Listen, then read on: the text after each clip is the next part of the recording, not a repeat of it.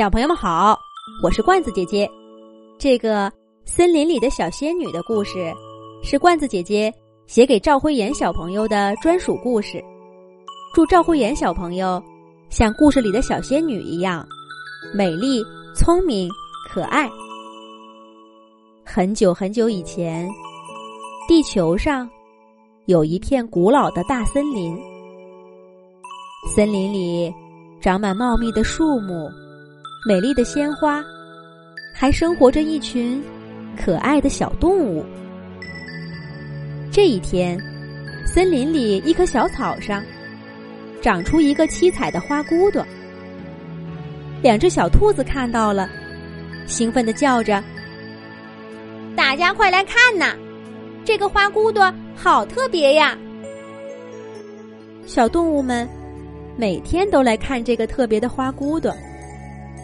猜测着，它会长成什么样的花？小小的花骨朵渐渐长大，终于有一天，在小动物们的注视下，花骨朵啪的一下绽开了，变成一朵美丽的七色花。在七色花的正中央，坐着一位长着翅膀的小姑娘。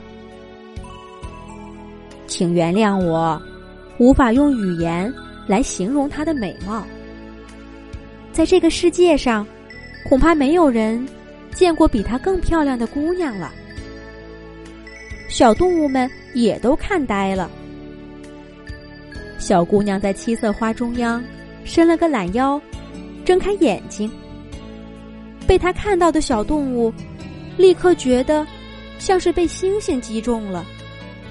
浑身发着光，小姑娘摆动翅膀，从花朵中央飞起来。她飞过枯黄的草地，小草马上变得绿油油的。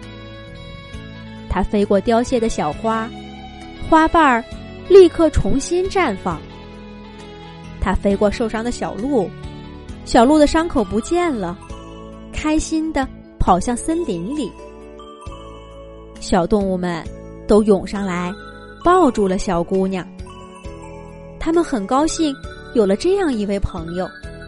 小姑娘也很喜欢小动物们。她每天在森林里飞来飞去，帮助大家解决各种问题。有一天，一位打柴的老爷爷来到森林里，他看到小姑娘正在施展法术。老爷爷说：“这，这是一位小仙女啊！小仙女怎么能待在森林里呢？你应该到天上去。”小姑娘歪着头问道：“天上，那是什么地方？我该怎么去呢？”老爷爷回答说：“天上。”就是神仙待的地方啊，那里有好多好多像你一样的小仙女呢。你一直向上飞，向上飞，就能飞到天上去了。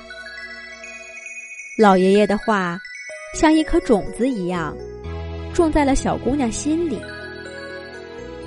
原来我是一个小仙女呀，跟我一样的神仙。他们都是怎么生活的呢？我真应该到天上去看看。小仙女想了好几天，终于告别她的动物朋友们，离开大森林，一直向上飞，向上飞，飞到了天上。小仙女收起翅膀，踩着软乎乎的白云往前走，一边走一边问。这里有人吗？我是一位仙女，我要来天上生活。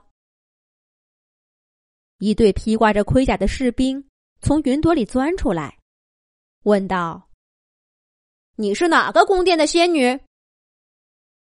小仙女回答说：“我是森林里的仙女。”士兵说：“我们天上没有森林，你不能住在这儿。”小仙女离开士兵，换了条路走。几位仙女拎着篮子，从云朵里钻出来。他们看着小仙女说：“呀，呀，这是哪儿来的小姑娘？”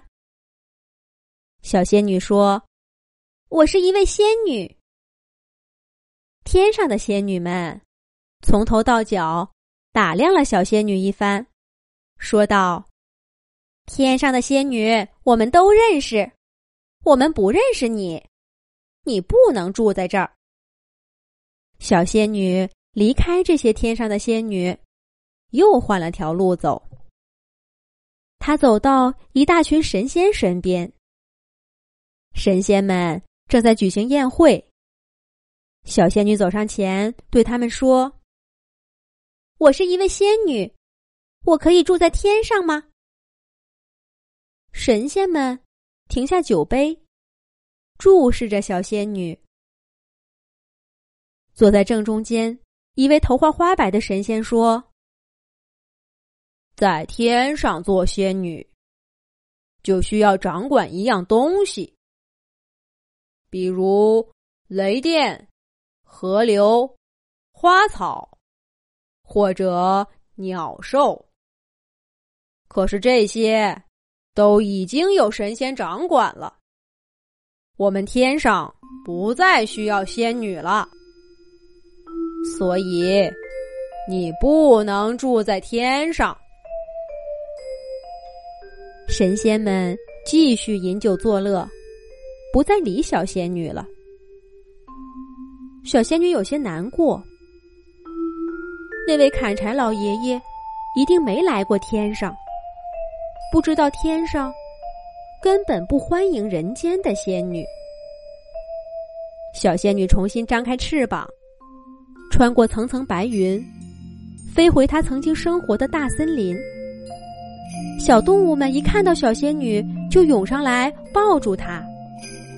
围着她唱啊跳啊，小仙女飞起来，小草变得绿油油的，小花开得红扑扑的，小动物们一个个乐哈哈的。小仙女高兴极了，她觉得大森林比天上好多了。可是过了一段时间，小仙女在人间的名气越来越大。连天上的神仙都知道了，他们来请小仙女到天上去住，做一位天上的仙女。可是小仙女摇了摇头说：“我再也不想做天上的仙女了，我要跟我的动物朋友们永远生活在大森林里。”